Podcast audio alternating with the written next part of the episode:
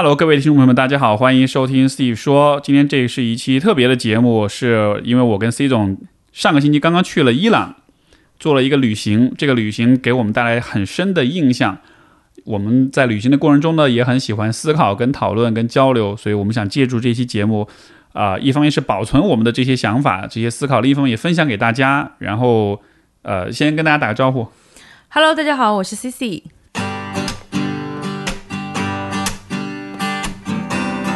欢迎收听 Steve 说，和我一起拓展意识边界。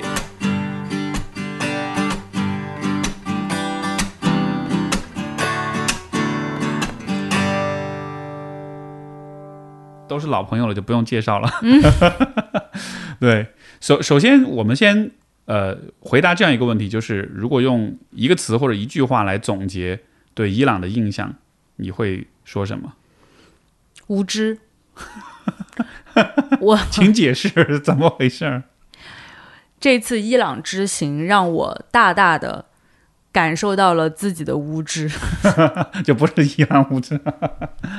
不是伊朗无知，嗯是我无知，是我对伊朗，我对波斯文明，我对丝绸之路，我对他们的风土人情的一种无知。从来没有想过去了解他们，也从来没有真正的走进过他们。当我真正走进他们的时候，这种巨大的信息量，这种颠覆的价值观，把我打得稀碎。我觉得我就是一个无知的人，我太无知了，就是一直这种感觉。嗯，我我跟你说的这个有一点点呃关联，就是我觉得可能是历史吧，这个不是一个形容词啊，但是就是在伊朗这样一个地方，因为它以前是波是波斯的这个所在，呃，所以从从从这个整个旅程当中感受到的这种历史的漫漫长河当中的发展，尤其是它在美学方面，嗯、的这种积累，我觉得这种震撼是很强的，以及啊、也会让我感受到，作为一个个体，你在当下的这个生活里面，你能通过历史，能通过美的这种延展，你其实能够跟过去的很多的古人发生这种联系。就这个以前我这种感受不是特别强，可能是因为我们中学把古诗当做作业来背，所以说会让我对这种跨越时空的交流觉得是一个很俗气或者是一个很机械化的事儿。但这一次去，我觉得是带着一个不同的心态做了这件事儿，所以感受到了那种所谓的。很有底蕴的文明古国，它给你带来的那种感受，那个真的就是跟很多现代国家带来是不一样的，所以这也是特别深的一个印象。我突然还想到一个问题，就是我们刚刚说是去了之后对伊朗的那个一一总结嘛，去之前选一个词，你会选什么词？我觉得，呃，非常诚实的说哈，因为大家看到“伊朗”两个字，我估计也会充满各种偏见。我想到的是伊朗，第一是核问题，第二是两伊战争，嗯，然后第三就是呃，这个这个逃离德黑兰，就是以前那个美国大使馆人质事件，所以这都是很不好的事儿。但是实际上，这个我觉得也是这一次去了伊朗之后很重要的一个点，就是你你提到伊朗，第一你第一反应能想那么多吗？啊，对啊，我就 我去之前提到伊朗，我觉得如果现在来找一个词儿，我刚刚不是无知嘛，嗯，我觉得这个词儿就是无语。就 是虽然我知道两伊战争，虽然我知道核问题，虽然我知道所有的一切，但是你就是你去之前，你不会，你平时生活中你不会想到这个国家的，就是你对这个国家有什么可聊的呢？可说的呢？你你会你会在生活中，我就是你不会再跟人莫名其妙去聊这个问题的，就是所以嗯，无我去之前是无语，然后去之后是无知，我就。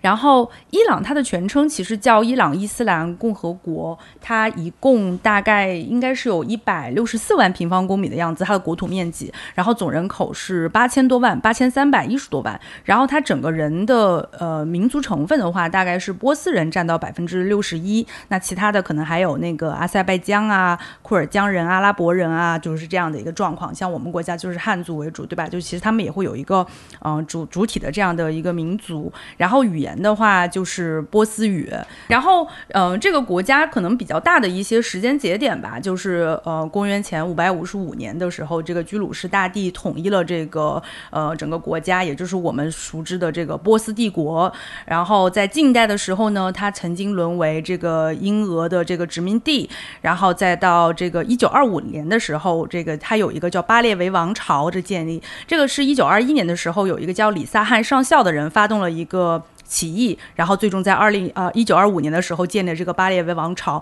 然后再就是这个巴列维王朝呢，它的几个大的一些特点吧，我觉得它简单说，它后面就是嗯。摆脱英苏的一个控制，然后再到后面，它整个实行非常亲美的一个政策。它虽然是一个所谓的这种传统的这种国家君主专制嘛，但是它的整个经济上面是非常的开明，然后非常的亲美，然后很高度的市场化的。然后这也导致了后面它一系列的问题，比如说它过分的亲美，然后让这个很多宗教主义的人士非常的不满，然后一直到最后一九七九年。的时候，也就是现在称之为这个国父，就是伊朗人称之为国父，这个霍梅尼这样的一个人去发动了一个政变，然后在一九七九年的年底的时候，他们。呃，爆发了这个美国的人质事件。如果大家看过那个电影《逃离德黑兰》的话，其实就是发生在那一年。就你可以理解为简单的这以前的这个王朝政府被推翻了，然后这个新的这个宗教人士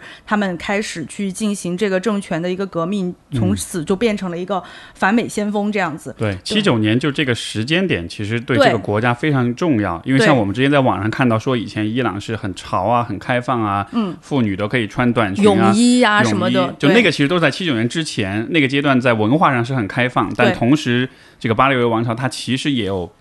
秘密警察，其实有很多腐败，其实也有很多对这个民众的这种这种压迫呀什么的，就它是一个繁繁荣和腐败共存的 并存的一个年代。然后七九年之后呢，就走完全大转弯。就是呃，这个很保守派的这个宗教领袖成了国家最高的政权呃领导人，哪怕到今天，虽然他们也有总统，但其实是实质上来说是这个这个宗教领导是最高的领导人。对对，然后像现在的我们说的伊朗，其实非常特别，它的体制算是全世界最特殊的一个，就是它政教合一，然后它的选举其实是由呃宗教加民选一块儿的，所以这种方式也非常的新奇。然后他们的最高领袖其实就是一个最高领导人加呃武力呃武装力量的一个最高领导人，然后他们在选举的时候还会有那个神职人员去作为他们的议会那个去选举。然后在经济上面，这个大家就应该非常的清楚了，就是它是石油嘛，主要它就是石油作为它的第一个生产支柱，也也是世界上第四大石油生产国。然后呃，还有其实它天然气其实产量也挺丰富的。它的石油这个地方可以提一下，他们的油价哈，国内大概是九块多一升。这个我我因为我平时不怎不怎么开车，所以我有可能记错啊。但是大概是九块多，甚至十块多一升。你说现在吗？现在那天不是我们看的是四毛啊？不是，我说国内哦哦对，中国国内是九块多，然后他们那边我们打车的时候，司机去加油，我们算了一下，大约是四 毛钱一升油。所以在那边开车几乎就是不花钱的。对我们像在室内的打车，差不多一趟那个 taxi 就是人民币三块钱，非常便宜，三块钱的样子。就是我们去伊朗之前，其实说实话，呃，对这国家确实非常非常的不了解，以及因为那个呃《逃离德黑兰》这部电影实在太有名了，所以很多人看了这个电影之后，基本上就对伊朗产生一个非常负面的一个想象。然后，呃，这个大家要是看过的话，你就知道，就在那个片子里面，你就会觉得，对吧？他们这个七九年搞学生运动，搞什么的，你就觉得哇，都是一帮神经病疯子，然后又是极端宗教人士，特别的残忍，特别残暴。但是其实这一次我们从伊朗整个这一趟走下来，会觉得这个感受，这个国家远比这部电影复杂。而且为什么我们专门要做一期节目来聊？就是因为它确实跟我们去过的大多数的国家，像澳洲啊、美国呀、欧美国家，就非常非常的不一样。对它的历史的丰富程度，因为因为波古代的波斯这是四大文明古国之一，它的丰富程度，它那边人的那种性格啊，包括它的艺术方面的这些造就，呃，这这些成就，就是是非常非常不一样的。所以。这个这期节目其实完全没有任何这个伊朗官方什么旅游局什么赞助啊什么的，我们完全是自己自发性的这种个人的案例，但就是想跟大家去呃分享这个当中的见闻。然后刚才其实这个历史的铺垫，你就可以看见它的历史在二十世纪整个历史发展其实非常的动荡，有过多次的政权的更替、社会的不稳定变化，而这一切最终。就是落到我们头上，我觉得最最最直接的一个感受就是，C 总一落地之后就需要戴上头纱。对，就是我我觉得刚刚说的这一系列的这种动荡。我觉得甚至都不止投杀，最大的一个感受就是，我们每次听到伊朗这两个字，都是在新闻里面，就是新闻联播最后二十二最后十五十分钟的那个里面的那个信息，就是我们听到这个国家都觉得要么就是战乱。我我在出发之前跟我的朋友说我要去伊朗旅游，然后我朋友说啊，伊朗你为什么要去那里？他们还在打仗吗？就是。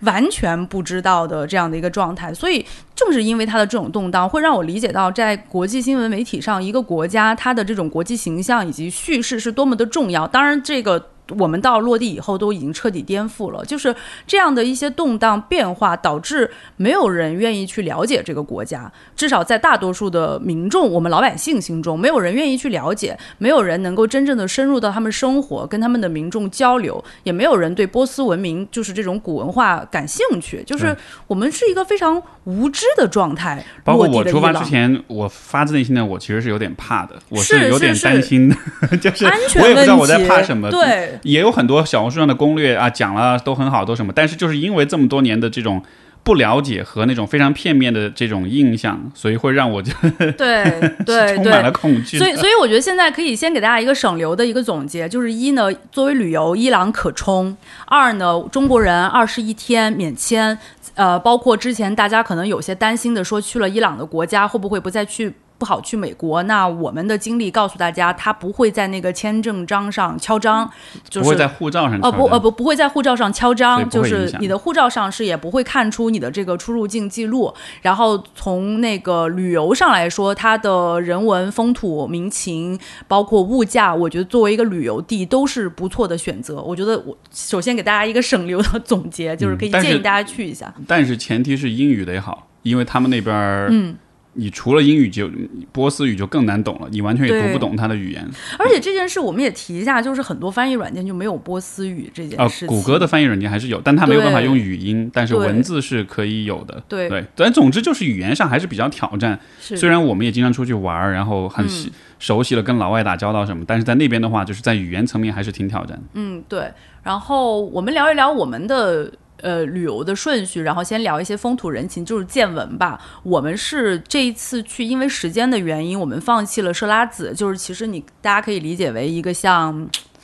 Compared 西安，对，就是有点那个古城。古城，我们放弃了这个地方，然后我们是到了首都的德黑兰，然后再去了伊斯法罕，然后最后到了卡上的这样的一个小镇。就我们深度的去了这三个地方，也是比较嗯大的这样的一个城市。因为常见的旅游路线是先，比如说落地德黑兰，然后一路往南，然后这个是卡上、伊斯法罕、设拉子，包括中间雅兹德有这样的一些小的城市，包括还有东呃这个北边。以及南边就到了波斯湾，会有一些，嗯，呃呃，有些地方。但我们这次就时间就走的相对没有去那么多地方，而是在伊斯法罕、德黑兰这两个地方，就是比较深入的走了一下。嗯，我们可以先给大家聊一下，我们我们一个一个来吧。我们先简单聊一下在德黑兰的一个感觉，就你的感觉是怎么样的？第一件事其实就是关于这个头巾的这个事儿，而且我发现我当时的反应特别矛盾，一方面。我也觉得，因为大家知道，去年这个伊朗爆发大规模的这个抗议，就是因为头巾事件，因为有一个女性为了就是她抗议拒绝戴头巾，结果结果是在这个被警察抓走，后来就死死在警察那边了。二十二岁的一个女孩子，就是后来尸检说是头部有大面积的挫伤，然后爆发了最史上最强的关于头巾的一个民众运动。对对，然后所以所以当时也我也很支持这件事儿，我落地之后我也很反感这个。这个这个这个要求，但另一方面，当时 C 总走在街上，我又会不断的提醒他，你要把头巾戴起来。但不是因为我认同这件事，而是因为就真的就是出于害怕，就是有点怕，万一遇到什么人，那种比较极端的、比较那种的人，然后就过来会给你找麻烦呀什么。所以我提醒了他好多次，但是后来慢慢慢慢的，我就觉得好像这事儿也还好，也没有想象那么夸张。头巾这个事儿，就是我我跟他们当地很多女孩也聊了一下，就是头巾这个事儿，我发现在不同的城市还是有不同的感受的。就德黑兰作为首都呢，一直以来政治运动就比较 强烈，就说说白了，城市里面还是很多革命分子的感觉。就是我觉得戴吧，就是有很多人也就是做个样子，就他们比如说在餐厅里面呢，就是他们会遮。遮一点儿，就是可能就头顶不露出来，然后在吃饭的时候，他们就挂在脖子上，就是没有那么严丝合缝。但是如果大家看那种全黑的阿拉伯人，他们就是一一根头发丝儿都不能露在外面。但是对于伊朗来说，他们就德黑兰这边好点。但我们后面到那个伊斯法罕这些国家，包括像卡尚呃城市，包括卡尚，我觉得他们戴的会更加的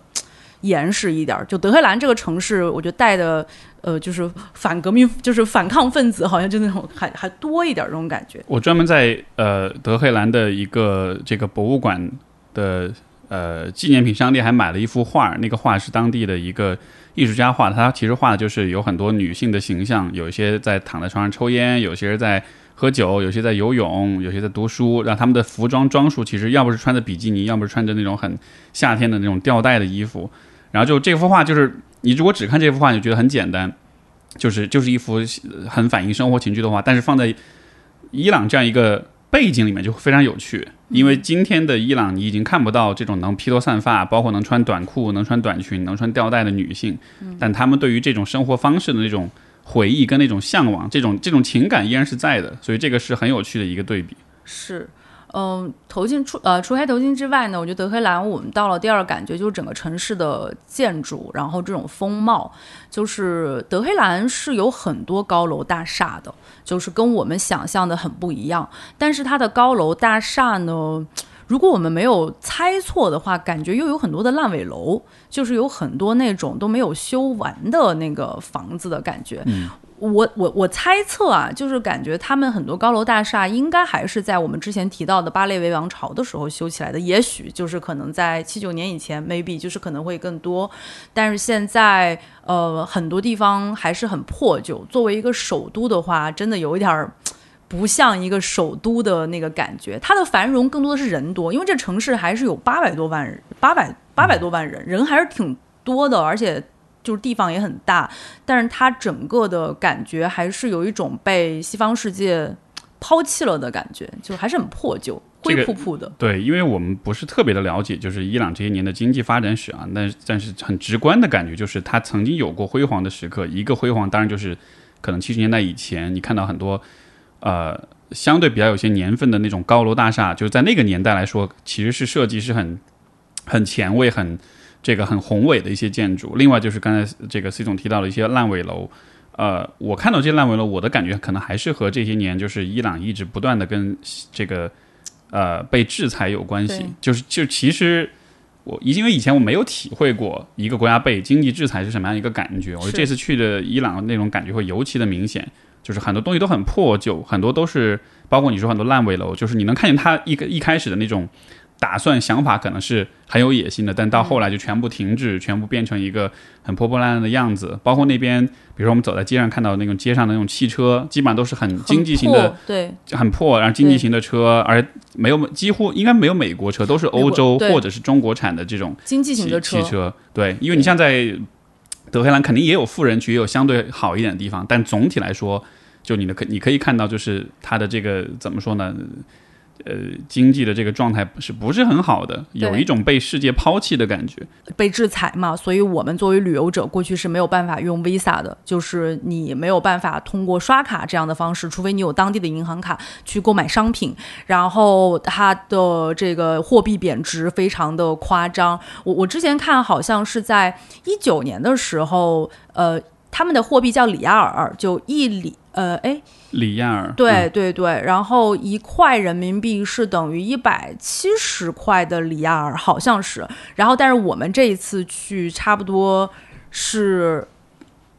一百万里亚尔等于十五十五块人民币，所以算一下，嗯，一百万除以十五，所以。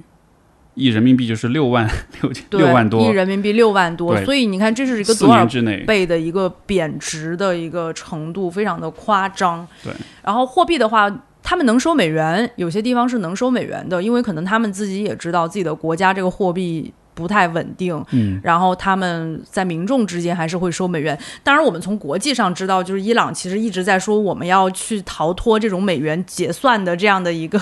一一个状态。但是，你民众我们自己在去旅游的时候，就是大家入境玩的话，还是得带美元去玩。嗯，我觉得这个旅游体验很有意思的地方就在于，因为在中国长大了，比如说八零后、九零后，其实我们一直生活在一种经济繁荣跟稳定发展的一个过程当中，所以其实我没有太体会过。经济萧条，包括这种国际制裁之下的社会是什么样的？但你去伊朗就能够怎么说呢？能够能够窥见到一点点。生活在这样一个环境之下是什么样一种感受？包括比如说这种货币的贬值，对吧？你花钱，你手上的钱全部是一百万、两百万，就那边很轻松、很轻松就能变成亿万富翁。但是实际上你手中的钱都是不值钱的。你想想一下，如果有哪天人民币也是一 一百万、两百万才能才能买一瓶水什么的，我我们真的不夸张的跟大家说，因为我们没有办法用 Visa 去购物，所以我们只能用现金嘛。所以你去换钱，你就一百美元换一沓那个里尔，然后就感觉自己就。一打一百美元大概是换四千九百万，四千九百万，它是一百万一张，就日常用的话，一百万一张换四千九百万，你就哇数，你刚开始数学不好都算不明白，你就拿着一堆钱，然后你最后吃饭一一堆钱，然后打车一堆钱，就是你感觉感觉什么叫挥金如土的感觉，就一直在那儿撒钱。对，而且呃，我觉得德黑兰其实这个城市给我印象不是特别深，然后我觉得。如果大家要去的话，其实我只有两个地方推荐，一个是哥勒斯坦这个这个皇宫，嗯，还有一个是它北边山上这个呃，哎，这个叫什么来着？就是巴利维王朝的时候，他们这个国这个他们的老大，他们的国王修的这个夏宫吧，夏宫，一个叫绿宫，一个叫白宫，这两个地方，这两个，对。哦，我觉得那个就是那个可以给大家说一下，就是这个哥勒斯坦宫，哥勒斯坦宫。就是我，我觉得看完之后有一个特别大的震撼，就是它是它是在这个呃，首先它是在伊朗的南边南部的一个，它其实是一个建筑群，这个建筑群有不同的几个皇宫，这皇宫从外面看上去都其貌不扬，但进去之后你会发现极度的奢华，极度的繁这个这个奢侈，这个我们会贴一些照片贴在小宇宙的那个节目里面哈，就是如果大家愿意参考的话，它里面全部是那种装修，确实是有可能这辈子没有见过的。呃，像比如说之前去，呃，去西班牙也看了西班牙那边的王宫，但是我觉得从设计的那种浮夸程度上，我觉得还是要略逊一筹，就还是巴列维王朝比较狠。然后这些宫里面非常非常豪华，以及它展出了很多很多来自世界各地的这种奇珍异宝。对对对。当时我们去看的时候，有一个感受就是，如果圆明园还在的话，可能大概就是这个水平。呃，不，当然圆明园肯定比它还要更牛逼，当年来说。但是你可以看到，当全世界各地的。这种政要、这种富商领导人向你赠送礼品的时候，那个送出来的东西真的是非常，就是就是奢靡到让人觉得都麻了的那种感觉。对，这个建筑群也是那个联合国教科文组织的一个。呃，就是呃名名目里面的一个世界文化遗产。首先，它在建筑上就非常的有意思，因为其实这个宫的主人应该是当时那个王子吧，好像是对，好像是一个王子。然后他去了欧洲以后，他非常的喜欢欧洲。其实我在后面就是参观伊朗很多的建筑上面，他我都发现它上面其实会有一些欧洲的内容。其实我觉得就有点像我们现在的朋友圈，比如说我去了美国，我去了法国，然后我发朋友圈，就那个时候的人就是把他们所见所闻，或者说。他们看到的艺术建筑风格体现在自己的一个宅邸或者一个艺术呃设计上，所以这个呃这个建筑本身来说，它的色彩呃它是非常传统的，像波斯文明的那种非常的多彩多样化，但它很多的形状其实是有点那种欧式的建筑，包括它在那种大厅前面会有一些像罗马柱一样的东西，就非常的 非常的神奇，就是这种组合。然后第二就是刚刚 Steve 提到里面的这个陈设，因为他喜欢欧洲嘛，所以他有很多。从欧洲弄来的那种古董名画，然后以及无数的这种，比如说器皿啊，然后枪支，就瓷器、象牙制品，各各种东西。就我觉得伊朗虽然那个政权的更迭，但是他们的这个文物这一块就阴差阳错的就保存的很好。所以我们在看的时候，一边惊叹，一边就觉得说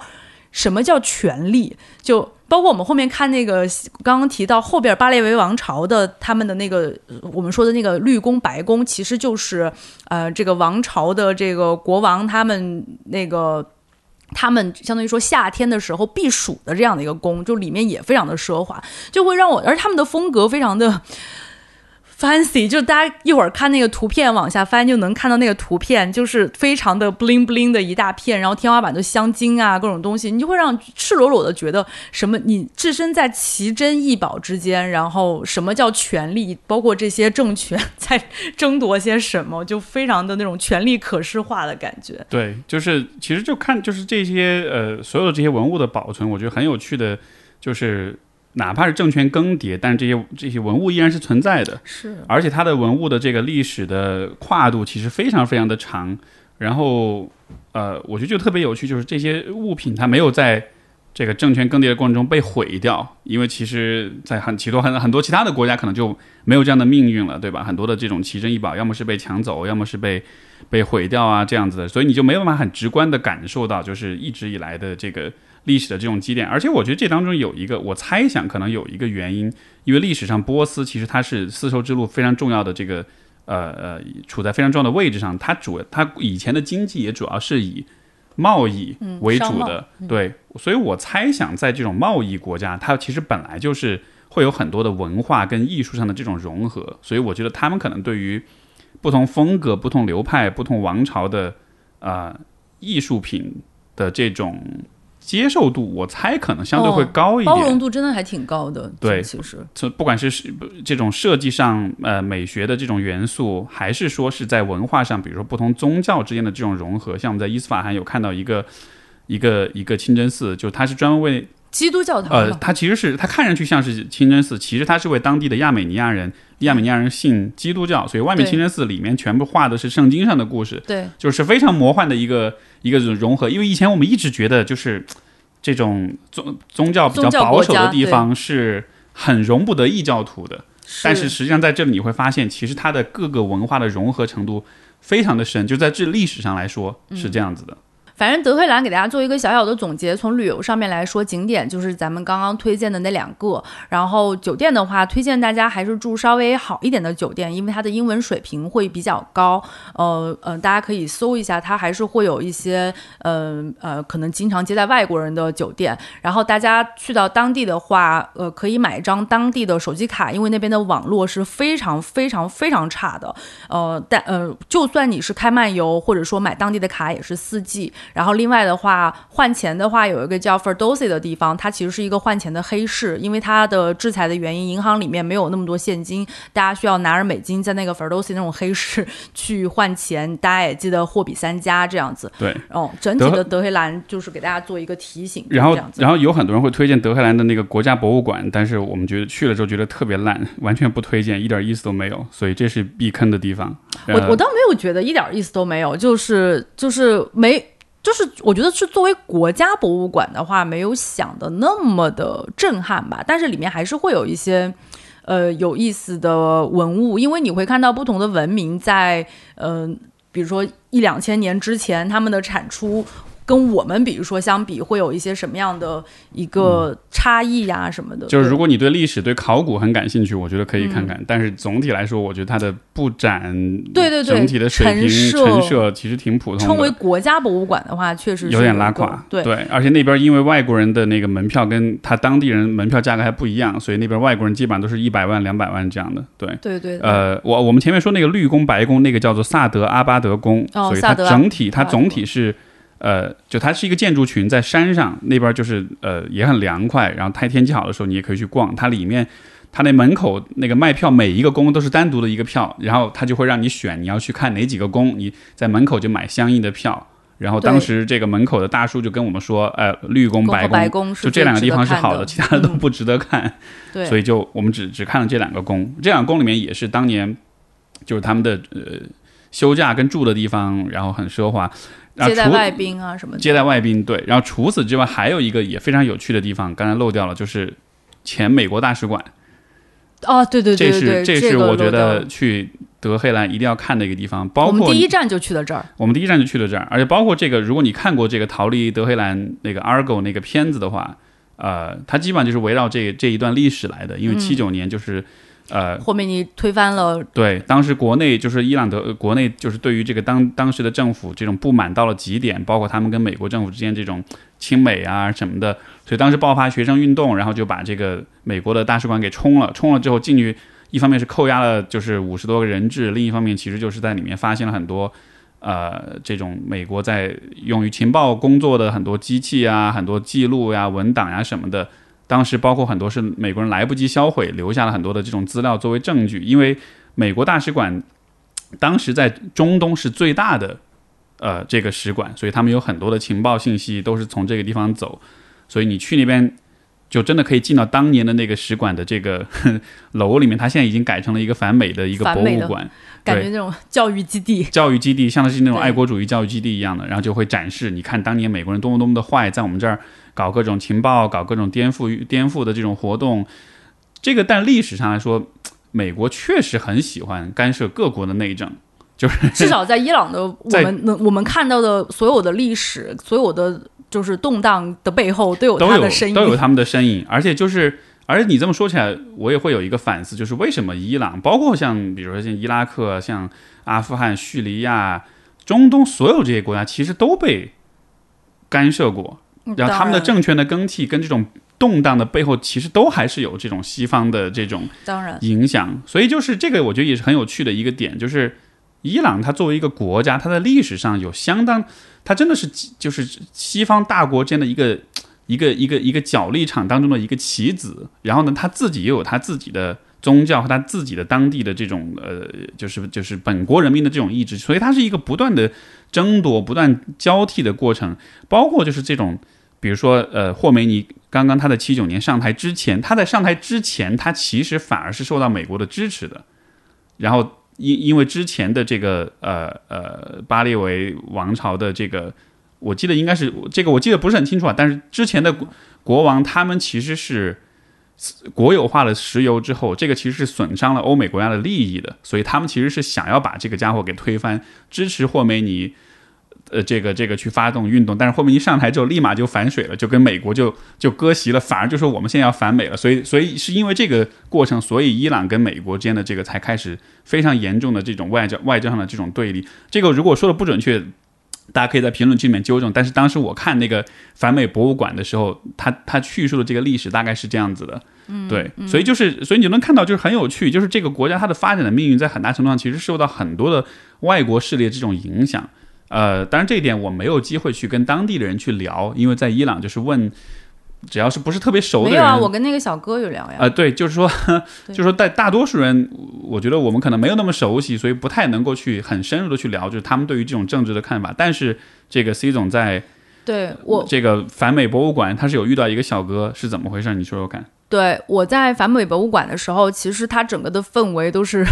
很反美，就是你能首先从陈设上，你能看到非常多的反美的海报，比如说大家非常熟知的一些可口可乐品牌呀，然后被做成一些啊反美的样子。但是很有意思的是，我们在外边都一直在喝着可口可乐，然后就是。它的很多陈设就是很多反美的这种标语，然后因为我在看的时候，它里面有一个类似于像解说员的这样的一个角色。后来聊了之后呢，他是一个大二的大三的一个哎大二的一个学生，然后他其实是一个呃夏天的时候一个 part time 的一个 job 在那里就是给大家解说这样子。我最开始嗯在看的时候，他就主动过来解说，也没有聊特别多，他就给你解说啊，我在那看这是什么，这是什么，然后聊了一会儿之后呢，我就。突然觉得很好奇，他作为一个年轻人，因为我看着他年纪也不大，后来问了，也确实只有那个二十。二十岁，然后他是怎么，然后每天在这样的一个工作环境，对吧？他是怎么来看这件事情的？然后我就冒死的问了一下，我最开始都还不太敢问的特别的明显，我就问的说：“我说你作为一个年轻人，你怎么在生活中去看待美国，或者你身边的朋友是怎么看待美国？”然后一问，他就也很乐意的跟我回答，他说他其实是把生活和政治分开的。就是他其实也看美国电影，然后他也有美国的朋友，就然后他会觉得说生活和政治是两件事情。然后他还跟我说，他特别支持女性的这个头巾的运动。他主动跟我讲，因为我当时戴着头巾，他说如果你觉得这个头巾不舒服，你就摘下来没有关系。然后他说，呃，他在。伊朗认识了一个美国过来的留学生，学波斯语的留学生是美国过来的。然后他说他跟这个美国人交流的非常好，他也觉得美国人很好。就他希望有一天，他说无论是美国还是伊朗，还是世界上所有国家的年轻人都能够逃脱政治的这样的一些约束，大家。是充满爱和和平的，然后能够去共同的 share 一些文化，然后精神世界这样子。就他说完之后，我觉得非常的震惊和穿越，因为我问的时候其实是非常紧张的。你想在一个反美就是反美基地问这个解说员这样的问题，我都做好了。可能我冒犯到别人的一个准备，但是他对我的回答让我觉得非常的不真实，但是又真实。你会看到一个活生生的年轻人。他是怎么看待他的国家，然后他们现在的一个状况，他是怎么理解国际社会的？包括在这个过程中给我传达的这种对爱和和平的追求，我觉得这个是让我非常的惊讶，也非常的感动。都大家都是人，这件事情在去了伊朗之后，这种感受会特别特别的强烈。因为像以前有太多的这种，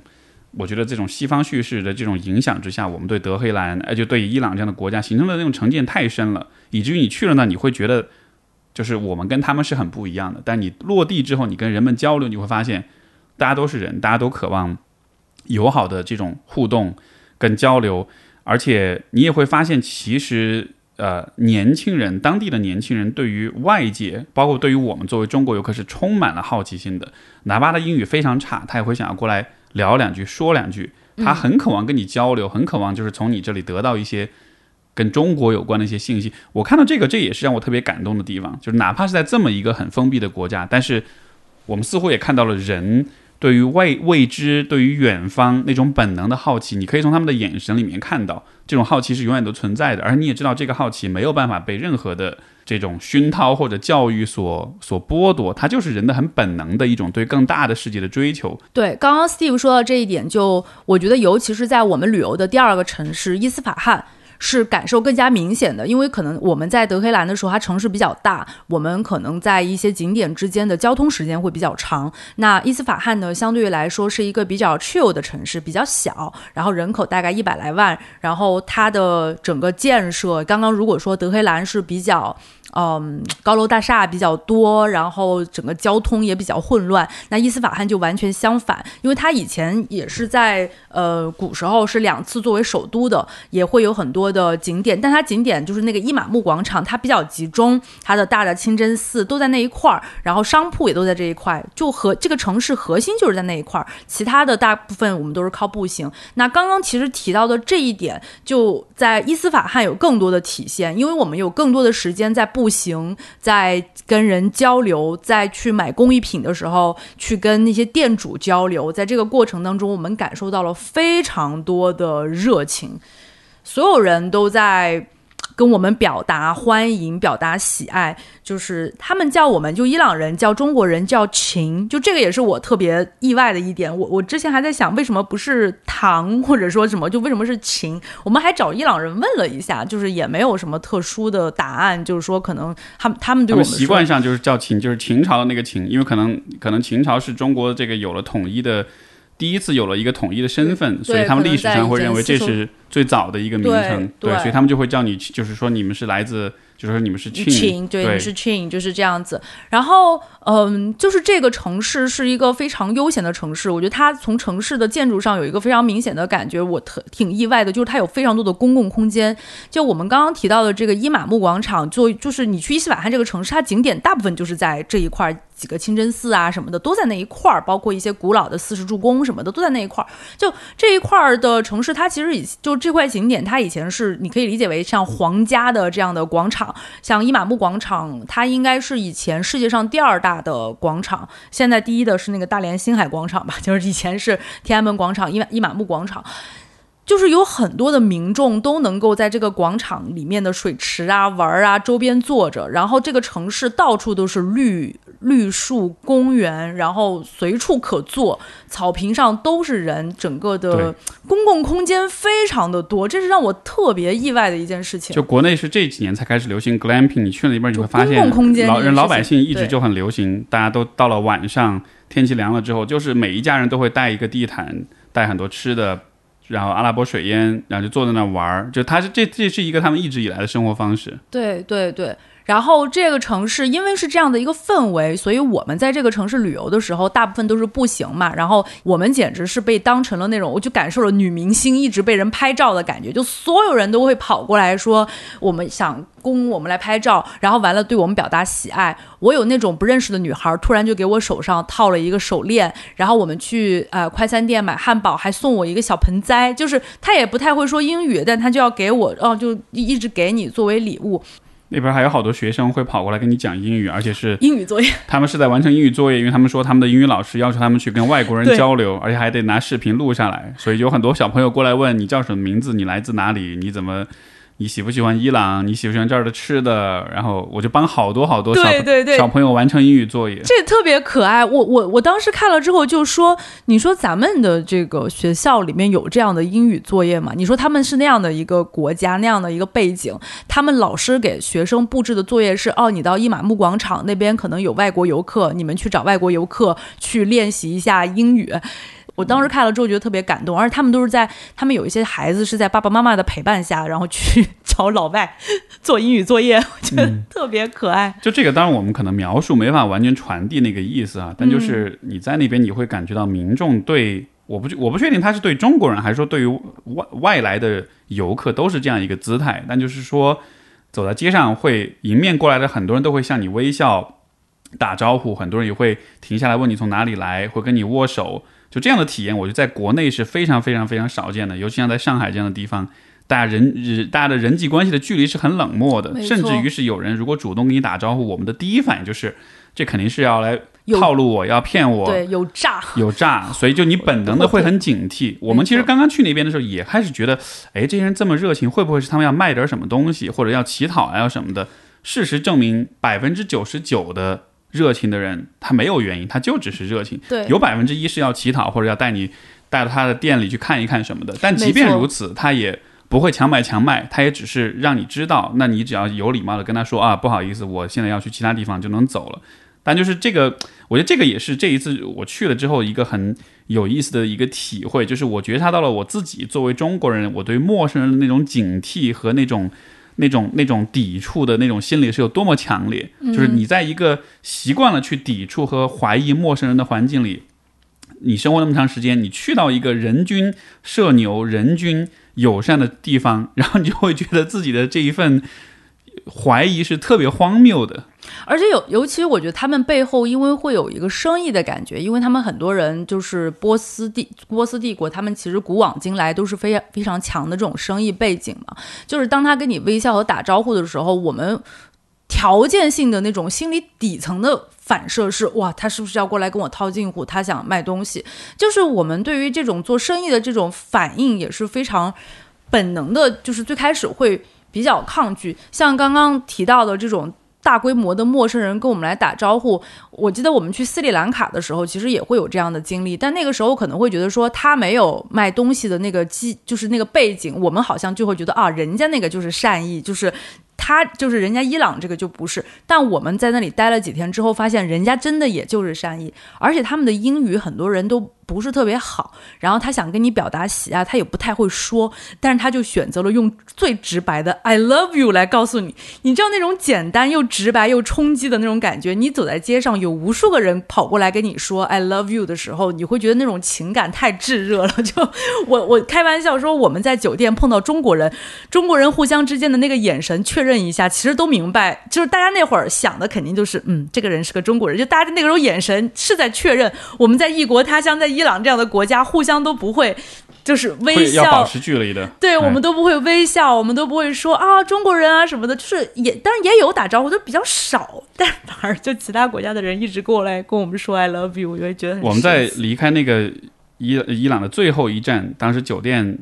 呃这个 check out 的时候，来了一个旅行团，然后是一个上海过来的中年大叔大妈的团。然后当时我还跟他们打招呼说：“你们哪里啊？上海来的哦，上海来的哦。”然后但是他们的表情立马就体现出那种这个中国小伙子在这里。然后无缘无故跟我打招呼，他是不是要骗我什么？所以我还是不要跟他讲话了，就让立刻有了一种疏远的感觉。但是那个是因为我是我们在伊朗的第八天，所以我已经被那种当地的氛围熏陶到了一个非常友善、跟社牛、跟愿意跟大家交流的那个状态，所以一下子你就会被打回到现实，就发现哦，原来原来其实我们同胞之间的那个距离还是非常远的。我觉得我们小时候的时候，我不知道你有没有印象，就是我觉得小时候跟邻居之间，因为那会儿的房子很多都是家属院儿什么的，就是像我小时候是住在爸妈就是单位分的房子那种，所以周围的邻居也都是认识的。就我觉得那会儿人与人之间的距离好像也没有这么远，但是现在可能都是商品房，包括我们看，比如说我们在上海过来生活工作都是租房子，对吧？我们跟邻居之间也没有特别熟，就会觉得现在人与人之间的距离真的会特别远，因为我觉得中国人的底色其实也是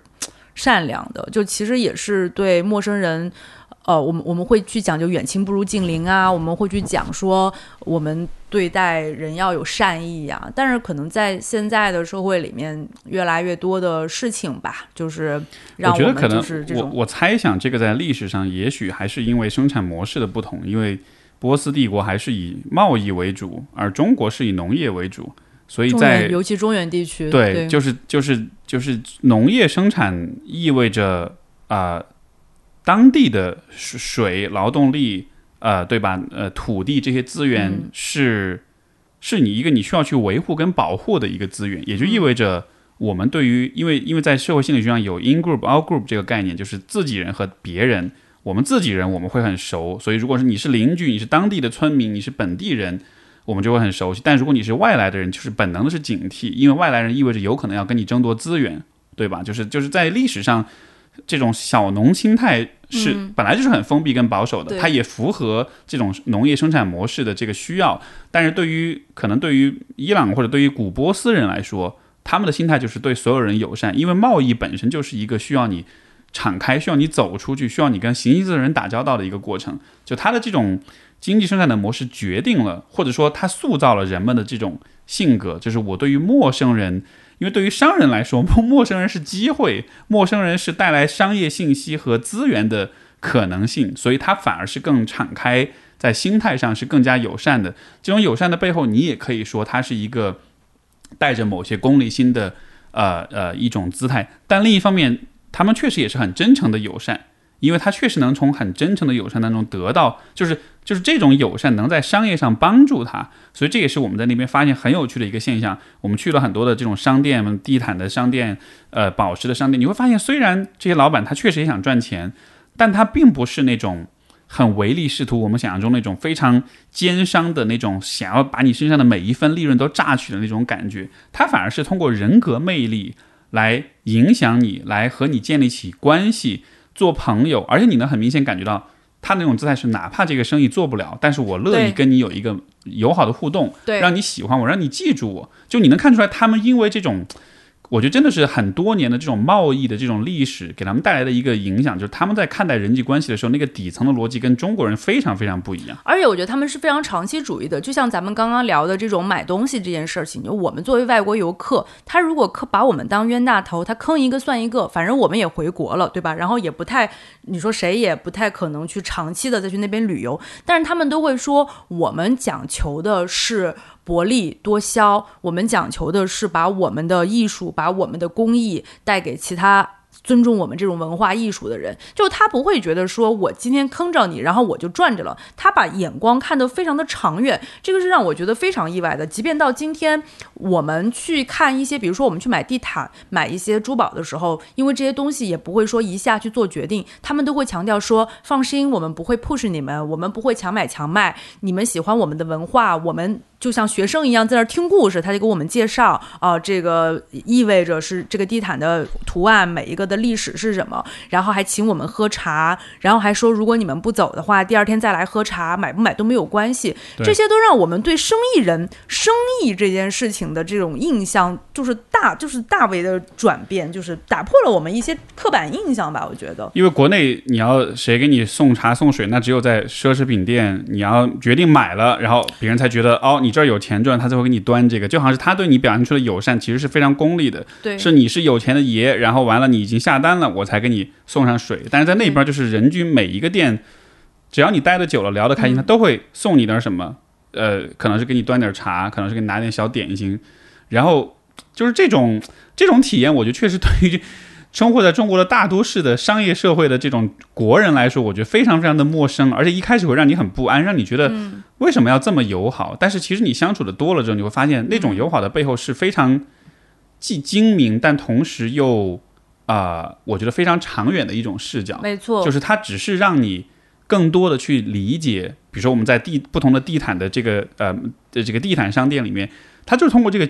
这个机会让你更多的理解、了解，对吧？这个地呃波斯地毯它的很多的工艺、很多的细节、很多的历史，你了解的多了，你自然就有更多的认同，有了更多的认同，你就更能够去欣赏这些商品，从而你就会更想要去买你真的觉得很好的东西。就是如果一定说他从一个很恶意解读的角度来理解他们的套路，最后的结果就是我们最后买了很好的这种纯丝的这种地毯。就如果我不懂，我可能最终会因为性价比而买一个很便宜、很大挂在家里大约过得去的地毯就行。但是因为对它的历史跟工艺跟做工的了解，最后我们真的就是很很短的三天的时间之内，就了解了很多的信息，也很知道怎么去欣赏、去评估一个地毯的好坏。最后买的是很贵的纯丝的这种呃很精致的这种地毯，所以你说它这个算是商业套路吗？它也是，但这个套路会让你心服口服。是就它一方面是有诚意，但它另一方面又真的让你进入到他的世界了。对，我觉得他，我觉得从商业真的是一个很好的沟通手段。其实这个道理，我相信所有人都理解、都明白。但是可能在我们的生活当中，当然不是说全部都已经是那样了啊，就是我们还是会有一些，比如说社区什么的，社区店什么的，也会有人情味。但是大部分的我们的现代商业会让我们忘记了这件事情，就是。我们在中中国的历史里面，就是我们对商人的评价，商人的地位都是最低的。我们对像我自己是体制内的小孩儿，就是商这件事情，就是会觉得那是一个狡诈、阴险，然后就觉得商人家庭就是做生意的人，他们都会有很多的心眼儿，然后他们会会会会整你，就是把商业跟投机倒把画是的等号的。就是而这个背景会让，尤其是像像比如说像我是体制内小孩儿，对这种商业其实是会有一些天然的这种抗拒。但是当当我真正在这种有几千年经商贸易的这种历史的国家，看到他们是怎么在做这个商业这件事情，他们是怎么在对待这个商业，他们是人在交易之前是人和人的交流在前面这件事情，还是会让你深受感染，然后会让你觉得说，我们也会让你自己反观说，我们自己平时看待一些商人，或者说我们看待商贸比较。发发达的城市，我们是不是有刻板印象？举个非常简单的例子，比如说我们当我们提到温州人的时候，大家会想到什么？但我们提到福建莆田人的时候，我们会讲到什么？就是我觉得这个都不用明说，都能大家都能体会到说，当我们想到这样人的时候，其实我觉得可能人家比我们在沟通上、在人格上有有一些过人之处，但是我们可能并没有去看到那个部分，我们只看到了结果，说啊，你赚到钱了，这个地方发达了，怎么怎么样的，就是这个，我觉得这个也是旅行的特别重要的一个目的，就是我觉得一方面当然是体会风土人情，好玩好吃，但另一方面其实旅行也是你拉开一个距离，在一个不同的环境和社会里去反观你自己。所以我觉得这一次我们在伊朗，呃，有很多这样的机会去反观，就是我们自己作为一个呃现代社会、现代中国社会的这么一个人，我们带着什么样的假设在看待这个世界，在看待他人。而在这个商业这件事情上，我觉得就是特别有意思的一个体验，因为我们接触的可能也不是说什么大商人、大富豪，其实就是一些普通的商店里面的老板，他们就是普通的生意人，可能经验比较丰富而已。但是就在这个过程中，我觉得还这种对比还是非常有意思。它一方面是让我们对当地的这种呃商业氛围有更多理解，另一方面真的是反过来会让我思考很多，就是我们是怎么看待金钱、贸易、人与人关系的。我觉得还是让我感受到，就是在国内的这种做生意的这种呃，当然在我有限的认知里面啊，就是大家彼此之间还是有那种，就是我想要尽可能把你身上所有的利润都赚走，我稍微少赚了一点，对我就是一种损失，就会有这样的一种掠夺性的这样一种心态。但是你看到在。嗯，伊朗当地的这些生意人，他们做生意秉持的就是一种，如果我能从你这赚到钱，但同时你也觉得你买的划算，这是最理想的结果。就他其实追求的是一个共赢的一个状态。是，你刚刚说到我们接触的老板是一些小老板，其实也是让我在关于他们商业观察第一个、第二个感触。我们现在的生活中的品牌其实都很大。就我们现在买的商品，其实你是看不到背后那个人是谁的。比如说，我今天买了一个杯子，它是什么品牌，但是它背后它的工人是谁，它的老板是谁，它的设计师是谁，不知道。那我们在伊朗，尤其是我们在伊斯法罕的时候，因为他们有很多的工艺品，其实都是 family business，然后或者说是，嗯，就是家庭，就是朋友啊之间就是合伙开的什么，包括他们可能的经济发达程度没有咱们这么大，就说白了，他们的资本，他们的热。钱没有那么多，没有那么多大公司，反而会让我们看到很多中型的企业。就其实我相信，从生意量上来说，他们的生意其实并不小。比如说我们在买藏红花的时候，呃，那个女孩也会说一点中文，她还有微信，然后她的老公在当地有十几家餐厅，对吧？如果我们放放到我们的眼光来说，他其实是一个。小小的，就是他是一个小企业家了，十几家餐厅，对吧？我我们可以说是一个什么品牌的主理人什么的，但其实他们就在自己的门店里面，就是他们。会在自己的门店，呃，一个门面里面，然后跟你讲这个东西我是怎么生产出来，我是怎么做出来，什么是好的品质。你能看到你买的每一个商品，它背后的人是谁？这件事情是让我觉得非常有启发、有感触的。尤其是我自己又是做广告、做 marketing 的，就我自己其实以前会很喜欢的一些呃 marketing 的 case，我现在回忆起来，我喜欢他们的是什么？其实都是关于人的，比如说。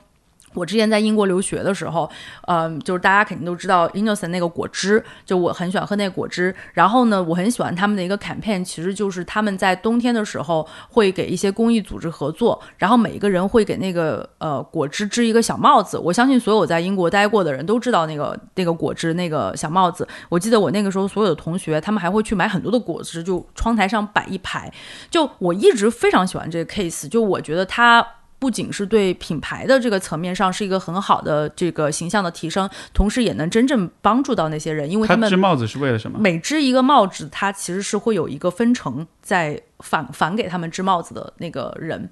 他是公益组织那样。哦，就是织帽子的人是他通过这个劳动来获得对对对对对救助，对对对对，没错，大概就是。呃，具体多少钱我忘记了，就是大家每一个它会有一个分成那样子，但从无论是从视觉上还是整个这个救助的 system 上，其实是非常有尊严的，因为你是通过你的劳动，然后我我一直很喜欢这个 story，包括其实我们以前去餐厅的时候吃饭，有时候会会吃到一些火腿什么的，你会看到一些火腿上说啊，这个火腿是谁给你那个呃。这个那个火腿是来自于哪哪个猪哪个牛对吧？上面有一些标签儿什么的，人家就会说这个是好的。对，就我们现在回忆起来，刚刚说的这一切，就是我会突然明白我为什么喜欢一些那些 case，就是那些 case 背后其实都是有非常强的人与人的连接。你能看到那个人是谁？包括再说回到伊朗的伊斯法罕，我们在跟这些人交流之后，我们买到的每一个商品，我们其实都会背后有一个人。在负责，你知道这个商品它是出自于谁？如果出了问题，你会找谁？我们这次去买地毯，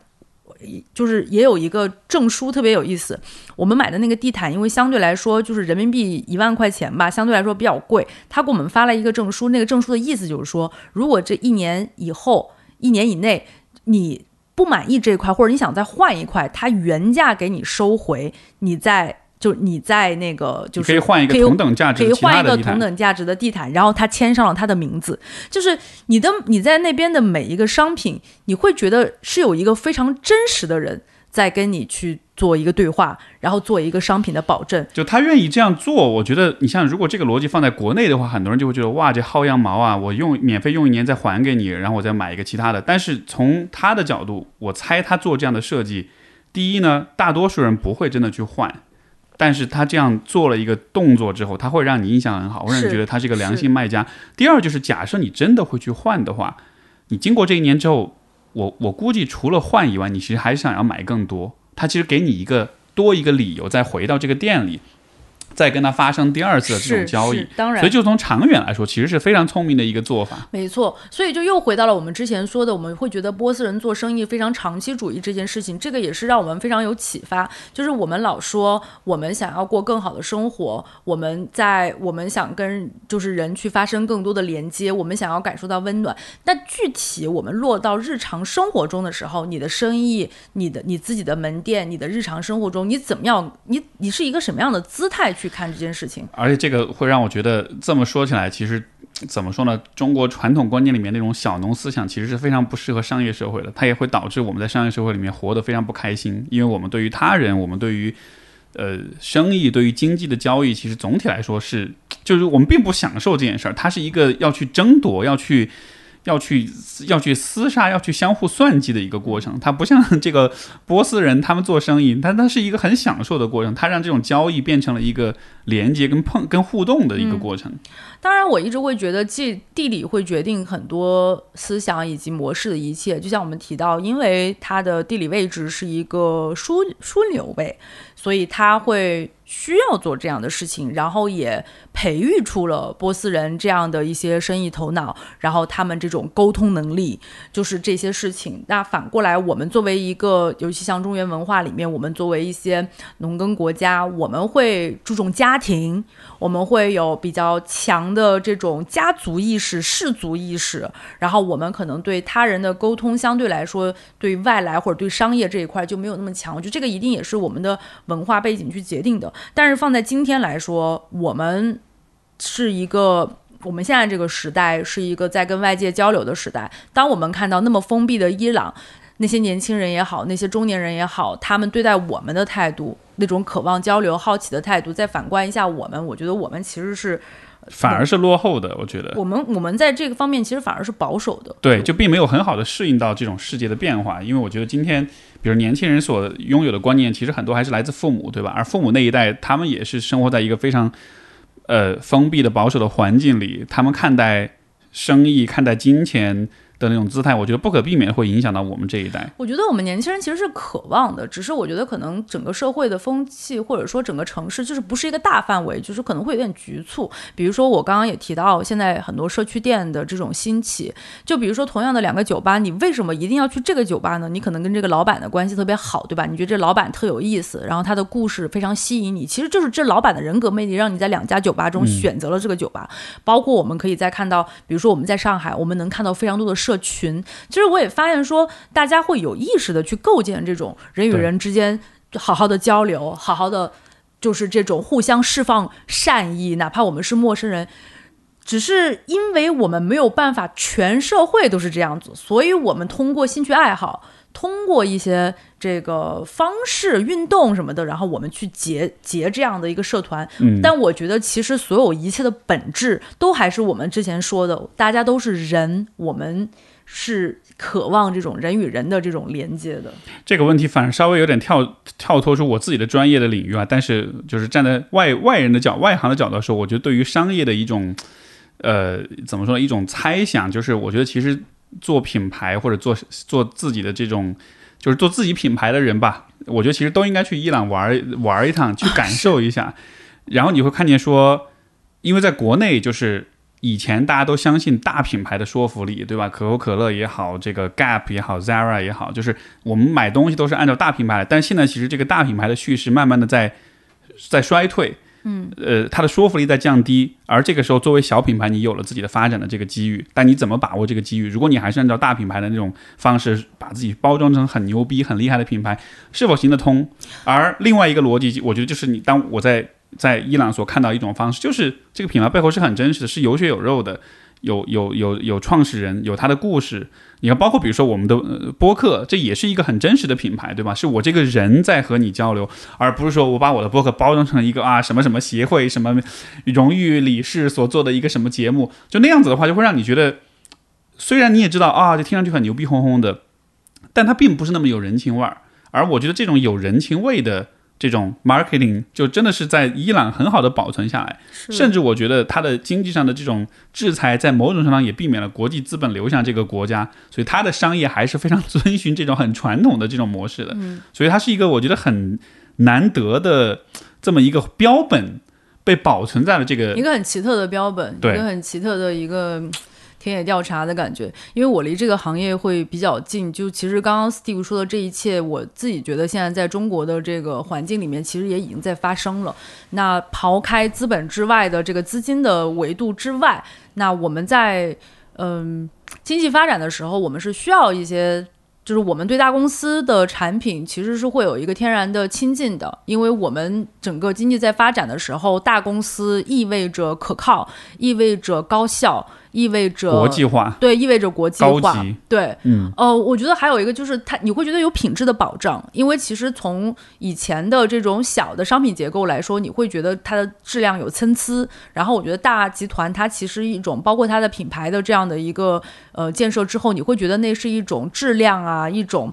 整个的一个，包括你营造出来的人设的一种保障，但这一切其实，在我觉得最近这五到八年吧，就是其实也就是做市场的人经常说的新消费，其实你能看到很多的，呃，尤其是年轻人创的一些品牌，它非常的强调人，他非常强调品牌故事，然后尤其是会。讲为什么创立这个品牌的那个故事，就比如说这些，比如说因为我的孩子吃不好饭，然后我想给他一些比较好的零食，但是我找不到健康的零食，所以我做了这个牌子。包括呃，我我那天还跟他说那个实验室。实验室打钱，就实验室那个，其实就是这种比较轻食、少油的这样的一一些健身人群啊，或者减肥人群可以吃的这样的一些零食。它后面会让我觉得很有意思，是它的产品经理都会写一句话说啊，我是我是这个爆米花的这个产品经理，我小时候很怀念爆米花的那个味道，然后觉得那是我最快乐的时刻，所以。这一款爆米花是我们研制了很久，然后它保持了味道，但是少了油，就类似于这样的 marketing 的 case，其实我觉得也在越来越多。那我也相信，其实这样的故事在呃这样的故事在消费者的眼中会拉近你跟这个品牌的距离。你你能看到这个背后的人，他的初心，他的目的，然后你会跟这个商品之间多了一层情感的维系。嗯，不就包括之前你看那个种地吧少年他们的那些直播，就你能知道哦，这个花儿也是。他种，他们种，就你知道这个种的人是谁，他那个生产者是谁，他是一个什么样的人，就是这种连接，我觉得这个可能是也也许也是这种我们走过了这种以前对大品牌的这种膜拜，走过了可能就是市场化、商业化初期阶段的那种惊奇和那种好奇，当这一切都变得乏味，都变得重复，然后你才可能才重新有一个回归的过程。是的，而这种回归，我觉得在伊朗。就是在伊朗，我们看到其实不是回归之后，而是在回归之前的之前。而且伊朗应该一直是这样子，没有变过。对，就或者说它总体来说，它的底层没有特别大的变化。因为其实我们以前，我那天还讲，其实是这样的，像比如说我们会说什么留菜刀。檀木匠，对吧？就我觉得我们以前其实也会有这样的一个经济的一个时候，就是你的商品是来自于某一个人，你是认识那个人的。桃花币。对，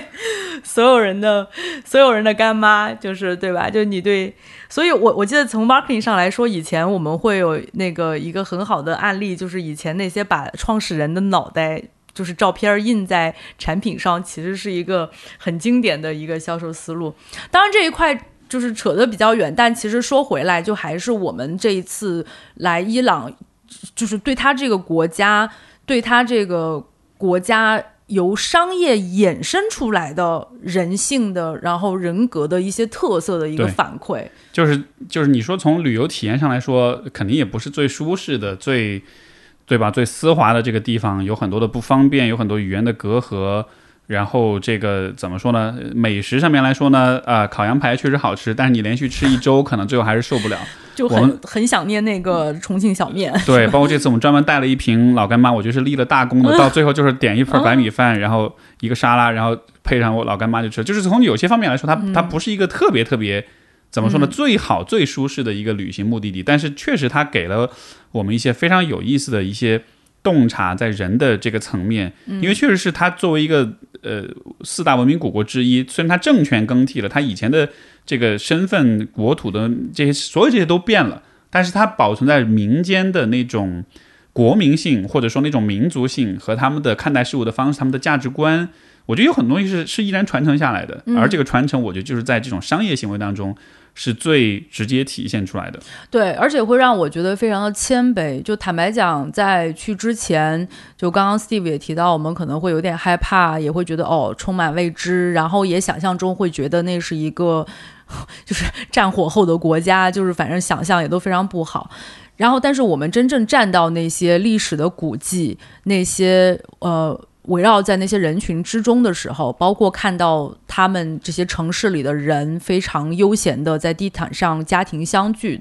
那些瞬间和画面会让自己的 ego 变得非常的小，就而且那个自我甚至都不是你个体的自我，你我我我甚至会觉得有一种觉得说，我们作为我们这个文明就是。我们甚至都有需要交流和学习的地方，就我们不要抱着说我们是天下第一这样的一个逻辑，就其实这是一个非常有历史深厚的国家，即便它被西方制裁，即便它在国际公共的媒体版面上你很难看到它的信息，但其实它的深厚、独特和历史都值得我们去尊重和体验。对。当时在那个伊斯法罕的那个伊玛目清真寺，我当时站在那儿，虽然我完全没有任何宗教信仰，然后我对这一切的从观念上完全没有任何的无感，但你站在那个清真寺面前，我觉得我还是感动到几乎要落泪的，因为它确实太雄伟了。是的，它的那种美是一种，就是是一种超越生活的、超越凡俗的一种美。然后那一刻，我会觉得说。OK，即便是这个宗教和我，我没有任何的共鸣，我们也不信仰他，他也不信他。但是你从他创造出来的东西，你能感受到这种一代又一代人的这种积累，然后不断的去创造越来越美的东西。这个也，我觉得也是在伊朗，呃，我觉得在从从美学的层面，我有的一个一种一种一种醒悟。我觉得真的是一种醒悟，就是觉得美的存在到底是为了什么？呃，或者说美这件事情在人类的生活当中到底有什么意义？因为我看到所有的这些，不管是这种精美的这种器物也好，宗教场呃宗教场所也好，他们的建筑、他们的画，所有这一切，然后你会发，我就会有一种感觉，就是所有这些东西，它都是经历了不知道多少代人的一点一点的积累，对吧？然后你才能够走到今天这一步。然后你说这些东西它能当饭吃吗？不能。它能，呃，就是就是能让社会更加现代化吗？也不能。但是它就是你看着它的时候，你就是会带来，它就是给你带来一些很不一样的情感，而这个就是它的意义所在。就是如果我们完全追求一种在美学上的一种很功利化、很现实主义的一种设计的话，那世界上不需要有任何美的东西，大家都能吃饱饭，大家都能满足感官的这种需求、生理的欲望，完全就 OK 了，对吧？但是当你看到这些美的东西的时候，你就会觉得。就是我当时的感受，就是我觉得幸好这个世界上有这样一些东西，不管是这些建筑，还是这些画，还是这些很精美的这些器皿，你真的就会觉得幸好有这些东西，幸好或者你会觉得很感激，就是以前的古人们，他们花了这么多时间来去研究，来去提炼他们的技艺，从而今天他们能创造这样一些东西，并且保存下来放在你面前，让你有了这样一个感受，然后你就会觉得我此刻的感受和之前所有这些人的努力。是分不开的，所以我会非常非常的感谢他们。然后有了这个感受，我接下来想的另一件事情就是，我觉得人是可以为了创造美而活的，因为我们创造了美好的东西之后，我们自己存在的意义就超越了个体，对吧？当你死了之后，但是你创造的东西能够永久的流传下来，像我们买的那个地毯，它有那个呃。这个这个地毯设计师的这个签名，然后他可能也是一个可能七八十岁的老头了，他再过也许十年二十年他就不在了。对。但是这样一个美的东西，它放在这里，然后被带到了中国这样一个遥远的国度，然后会有很多人能看见它，然后那刻我觉得哇，就这真的是，也许这才是人们，你看在这么一个地方，他也能不忘，就是说去创造美的事物，可能也是他们很早之前就。搞明白了一件事儿，就是我自己一个人为我自己而活，这是一件挺没劲的事情。但如果我能留下一些让别人看了会很开心、会很感动、会很流泪的东西的话，那可能才是特别值得的一个事。个其实就是若干年后，我们谁都会变成骨灰，但是你的创造，你留下的美，其实它在对某种程度上其实都一直在蔓延和延续。而且真的是那种传承的美，就不是说是我创造一个什么东西，而是你像在伊朗这样一个历史非常深厚的地方，你可以看到它的那个在艺术上的这种呃积累，包括我我们去看不同的博物馆、不同的这种展览，你就会发现哦，它在十三世纪是什么样，十四世纪什么样，然后十八、十九世纪到二十世纪，所有这些的积累，当然这个当中也包含很多，比如说这个王权的这种。剥削、压榨也包含，也能看到外来文化的融合，就他们其实也会有中国清朝的一些绘画方式啊什么的动过去。没错，没错。然后就会就就是会看见说，虽然这个当中当然也经历对吧？就是各种这种剥削啊，只有精英阶层能享受这些美好的东西啊，就它肯定也有它黑暗的一面。但另一方面，就是所有这些东西的积累，我们作为人类，作为一个整体来说。我们逐渐的在创造出越来越美的东西，所以就这个这个感受是我没有想到的，但是在伊朗，我很通过双眼很真切的看到了这一切的意义。嗯，我觉得不知道是不是因为疫情三年我们都没怎么出去，然后再加上我们又去到了一个非常特别的国家，所以我觉得伊朗给我们的。这种震撼和精神上的洗礼是非常非常大的。我觉得第一方面就是刚刚也提到，就是真的会把自己的 ego 一下打得很小，就是会让你觉得非常的虔诚、非常的谦卑。然后另外一方面又会让你非常真实的回忆起来，说感受起来，说什么叫做看世界，什么什么叫做你走进他人的文明，就是这个东西是你真正的走进去了之后，你会发现你的世界在一点一点的拓宽，然后你。也是一个很好的方式，回顾你现在的生活，站在其他的维度去重塑你的整个的世界观和价值观的这样的一个方式。我们在离开伊朗最后一晚上，然后我们看了那个《逃离德黑兰》那个电影，然后我觉得那个也是个极有意思的体验，因为在我们在伊朗看《逃离德黑兰》，对，而且是在最后一天。本来那个电影早就下好，我们本来第一天就想看，但是因为每天都回去，要不是因为太困，要么是因为什么各种各样的原因，就没有看，一直拖到最后一天才看。然后我就当时我看完之后有一个很很有意思的体验，就是我在伊朗待了七八天，我被这里的所有这一切美好所感染，然后对这里的人、对这个国家的印象都特别特别特别的不一样。但你看完那个电影之后，你就会觉得你的那个成见又会重新被拉回来，你就会一下觉得天哪，这个地方好可怕，好可怕，对，你会觉得这都是一群疯批拿着枪在到处在杀人那种的，所以就会让我觉得特别有意思，就是。就就你刚才说到这个关于这种 ego 关于无知的问题，就是就是人的无知是非常非常容易被构建起来的。你你停止了，一旦你停止去去用亲眼所见的方式去验证这个世界是什么样，一旦你停止了这样一个做法，你停止了对外的交流，你停止了旅行，你停止了去周游四周游各国的话，你就很容易陷入到。这样一种无知里面，而这个时候如果再来一点看上去很有说服力的素材，不管是电影还是新闻媒体的这种报道的话，你其实很容易就会被压缩到一个 你自己都意识不到的一个一个回音堂、一个同温层、一个小小的一个角落里面，然后你会觉得这一切都是真的。然后当你在真的去到这个地方，你打破这种成见的时候，你才会意识到自己多么的愚昧。所以当时我看完那个电影，就是那种很容易重新被拉回来的那种偏见。就会显得特别尤其的荒谬，就是你都看了所有这一切了，你还会有这个偏见，就证明这个偏见不是因为你缺少了认，就是实际的经验跟体验跟数据的输入，而是因为人的大脑本身就很容易相信那些他想要相信的那些东西，或者那些他觉得危险、他觉得可怕的东西。是，所以我我就突然很想送给大家一句话。不管是伊朗还是生活中的很多事情，希望大家亲自去看，亲自去爱，没有什么体验能够敌过你亲自去感受这件事情，亲自去看，亲自去爱。是，尤其在这种互联网的时代，就是很多体验都是二手体验，包括我们讲的，跟大家讲的一样，也是二手体验。对我们讲的也是二手体验，也有可能你去了，你被坑了，你特别讨厌这个国家，也也说不定。对，但就是但就是这种。呃，通过你的双眼，尤其是通过你和他人的交流吧，我觉得这种一手体验是非常非常珍贵的。没错，那我觉得我想以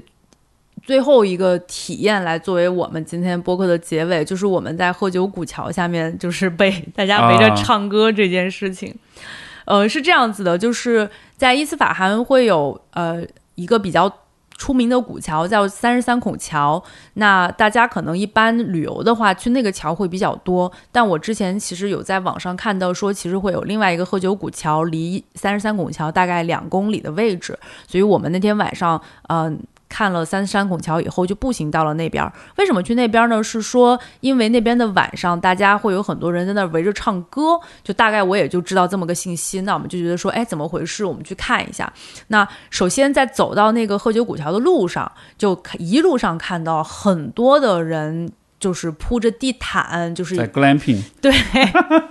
以家庭为单位在那里休闲，而他们真的不是那种舒服，而他们真的不是年轻人那种那种为为了潮为了拍照的 glamping，而就是。就是一个生活习惯，就是你能看到，无论是男女老少在那儿躺的躺，就是歪七扭八的，然后或者是抽着水烟，或者是吃着饭，就非常舒服。然后同时在一路走过去的路上，也能看到有一些玩乐器的这个不同的人。男女老少都有，有那个传统的乐器，有一些那个呃，也有打鼓的呀，类似于这种。然后走到贺九古桥，就人都还没有走进那个桥，你就听到阵阵歌声传来。贺九古桥呢，它下面其实就是它上下两层，上面可以通行，下面就会有很多的桥洞，而桥洞与桥洞之间是。可视的，就是就是是相通是相通的，然后呃，所以你站在桥洞里面左右看，是一个非常，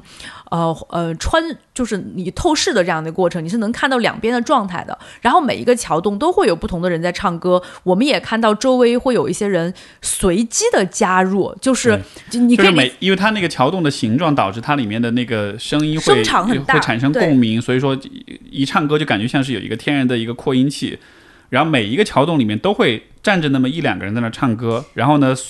取决于这些人他唱的是什么歌，或者是他的感染力啊什么的，然后就会有不同的老百姓就会加入，对，大家就在 那儿唱歌。大家可以简单理解为就是在广场舞上有很多的阵营，然后今天你可以就是你走过你想加入哪个阵营，你都可以随机加入这样的一个感觉啊。对，当然你哎，但是你知道广场舞是交要交钱的吗？就比如说我想跟这波人跳，我得交五块钱什么的。他们那个应该是。对他们那当然不是了，就路过的人就看着愿意加入哪块儿，然后可能也跟你的唱功啊，跟你的感染力有关系。对，然后我们在看的那个过程就觉得非常的有意思，因为呃，伊朗晚上是就伊朗是不能喝酒的，然后他们的网速我们也提到了非常的慢，就没什么事儿做。对，可能晚上他们的娱乐活动也没有那么多，音乐。一直以来是伊朗很重要的一个艺术成分，然后再加上音乐本身，我觉得也是人类非常美妙的语言。在那个地方，你能看到音乐给这样的一个国家民众他们带来是什么样的一个愉悦和共鸣。那我们在那儿。最开始的时候是一个桥洞一个桥洞走，对吧？不同的桥洞会有不同的歌歌声，然后我们在旁边看，在旁边鼓掌，然后这样子，然后我们就来到了呃，其中有一个桥洞的时候，这个桥洞人就特别多，唱的呢是两个大叔这样的年纪了，就是然后这一个桥洞聚集的人，他的年龄就会比较。更多样性一点，就是有那种几岁的小孩儿，也有那种老人，也有年轻人。因为我们听不懂他们唱的是什么，但是我猜想，也许他们唱歌的那个歌词儿的内容比较就是嗯比较通俗一点，男女老少都能懂。我跟 Steve 我们两个就在旁边看。然后突然，那个唱歌的大叔就站起来，他看见我们了，然后就说，就叫秦，就就刚刚也提到，就伊朗人叫我们叫秦嘛，然后把就说 come come，然后就把我们邀请到中间，然后他就对着那个围着周围，我觉得得有上百号人吧，可能一两百号人吧得有，然后就围着大家说一堆我们听不懂的波斯语，然后所有人就给我们鼓掌，就虽然听不懂，但是你从他的神态可以看出来，他大约是在说让我们一起鼓掌，欢迎来自中国的朋友们。对对，然后所有人就鼓掌，然后所有人都给我们鼓掌，然后我们在里面就觉得很久没有感受到那种扑面而来的如此大规模的一个善意。然后他们鼓完掌以后，突然就那个大叔就起了个头，然后突然就全民就开始唱歌，所有人都围着我们唱歌、拍手、鼓掌，我们也。还是听不懂他们在唱什么，但是从他们那个动作，还有那种一个节奏、眼神，应该是一种欢迎朋友的那种祝酒歌那种东西。对，应该是那种东西。对。然后所有人都围着我们唱歌，然后所有人在欢呼，所有人都都在手舞足蹈，我们两个在中间。你在那一刻，你就会觉得我们的长相不同，我们的国籍不同，我们的文化不同，我们甚至语言都不通。但在那一刻，你会发现什么都不重要了。就是，就真的，我在微博上也写，我就说人性是我们唯一的语言。就那一刻。就是所有的你，你是谁，你来自哪里都不重要，在那一刻，就那些相通的情感，其实就还是很容易理解的。那种友善，那种好奇，那种热情，包括就他们在一块儿唱歌这件事儿，他们这种公共空间里的这些行为。我觉得真的就很可贵。你在那一刻就是会觉得你就是我们就是人类的命运共同体，就是这种感觉。而且后来我们也在讨论，就是你说要是在中国的话，大家有一会一起唱个什么歌？对，然后然后有可能就是比如说年轻人可能就唱流行歌，而老中老年人就唱红歌，但好像不太有那种就是把所有人都能联系起来的那种。是为什么会有有这个感触？是得给大家说一下，是因为我们。受了这么多的这个 掌声和歌声以后，我俩就商量说，我们也给他们唱一首。我们就在那个翻译软件上就打说，让我们也为你们唱一首中国的歌曲。然后在那一刻，我俩就特别的，就你在那个瞬间，你会特别的疑惑。就这个问题也抛给大家，大家可以想一想，可以留言告诉我们啊。就是咱们得唱一首什么歌？男女老少，首先啊，这首歌第一，男女老少都能唱。第二呢，它有一定的民族性，就是因为他们给我们唱的，其实一听就是属于他们非常有他们这种波斯风味的歌曲，就是所以我们要想这首歌就最好的话，还有一点民族性。第三就是它的整个风格基调是比较热情洋溢的，这个表达热情友善。对对对。就这歌，我们我我们俩当时想了很久，就一下有点卡壳，就真的一下想不出来。最后我俩合唱了一首周杰伦的《简单爱》，就是把 把唱完之后非常后悔，觉得非常羞耻。把周就是把周杰伦的《简单爱》带到了伊朗，但是我们后来又很后悔，就后悔的倒不是说我们不该唱周杰伦，周杰伦也是我小时候很喜欢的歌手，而是我就觉得我们作为中国的代表。应该能唱更好的歌曲才对，再加上本身对吧？就对于我自己来说，我从小唱歌啊，比赛呀，对吧？就是以前也当过这种歌手，但是我们在那一刻真的想不起，对，就是有哪样的一首歌，就比如说，比如说，我也想到唱什么，唱《我的祖国》什么，但是就他还是他还是对吧？豺狼来了，有迎接他的有猎枪，就觉得他是情感不对位性的，他是比较政治性的，他没有那种很民间的那种东西。对，然后我后来。就是有想过一些，比如说《茉莉花》，哦，它算是这种，就是老百姓都会唱的。包括我刚给我爸打电话，给我爸打电话，还说，就好像有一个那个远方的朋友，请你留下来。嗯，我我，但是 Steve 说他不知道这首歌。你看这男女老少，这男，就他他就排除了，就是。没有别的歌了，我觉得大家也可以帮我们想一想，就是就是 你们你们如果在这种情况，而且你得第一时间反应嘛，就是在那一刻，我就突然有一种，我反正是后来想起来有点难受和后悔，就是更多的是难受吧，就是在那样的一个时刻，你无法找。就是没有办法第一时间想到一首歌曲，说明这种情感它不在你平时经常表达的情感的一部分。对，嗯，而且所以我，所以是我才看到那个桥洞里唱歌的那些 那些场景，会觉得很感动。就是哦，所以在这样一个地方，这些普通市民、老百姓之间，大家会通过歌声来分享一些这种很美好的情感。他们有共情，他们有媒介，对他们有这样的语言，有这样的作品。呃，我们好像不太有。好像我们是老大妈是老大妈的歌，年轻人是年轻人的歌，小学生是小学生的歌。我突然想起那个 之前封城的时候，比如说大家有那种大合唱什么的，但那种好像就是就像你说的，有点分年龄段的感觉。比如说，我相信大家，比如说年轻人的时候，比如说我们今天唱五月天，对吧？因为五月天的歌很多人被当成班歌什么的，就他可能有一些共鸣。然后我们的爸爸妈妈，他们可能有一些他们的歌，就觉得是。他们每个人都能唱的，但男女老少都能唱的，我就觉得现在，尤其是这种民族性的，就是我觉得特别少。当然，我觉得有个背景是中国的民族非常的丰富，我们有我们有这么多个民族，每一个民族都有每个民族的音乐，它本身在就是就是去传播上面来说，都会有一定的壁垒。包括有一些少数民族，他们的文字就是他们的语言跟汉族也是不一样。就这，当然这也是一个很重要的原因。但总体来说，我们现在在音乐这件事情上。就会有这样的一个断层，我断层，对的。所以，哎，我觉得这也很感叹。就是从伊朗离开的时候，我也在想哈，就是你比如说看了《哥勒斯坦宫》的这些奢侈，你会想象，哎，当年圆明园是什么样的？然后你看了这种呃波斯文化在伊朗人的言行举止、日常生活里面的这种传承，你也会想象到他古时候他们是什么样的，就觉得这种历史跟美的这种传承还是很有意思的，它留下一些很有意义的东西。而反观我们今天的生活，就多少那种断层感是很明显的，就很多东西是缺失的，或者说是找不到一个在中国版的替代或者是对比的一个一个替代物是找不到的。然后这个是让我觉得怎么说呢？就是可能我们有的 替代物就是手机。你像我们在那边看到大家坐在那儿聊天儿，呃，去野餐的时候，我现在回想起来，没有一个人啊，几乎没有啊，极少数年轻人，大多数人坐在那儿野餐就是在野餐，在吃东西，在聊天，没有人拍照，没有人玩手机。对，你说放在中国的话，所有人都一定是在摆造型，在拍照，对。甚至都没有人说话，大家可能都是在埋头在 在 P 图。当然，伊朗上网就是他们其实也年轻人也会用 Instagram，然后像 YouTube 就他们告诉我也会用 VPN，但反过来就是他们肯定就是在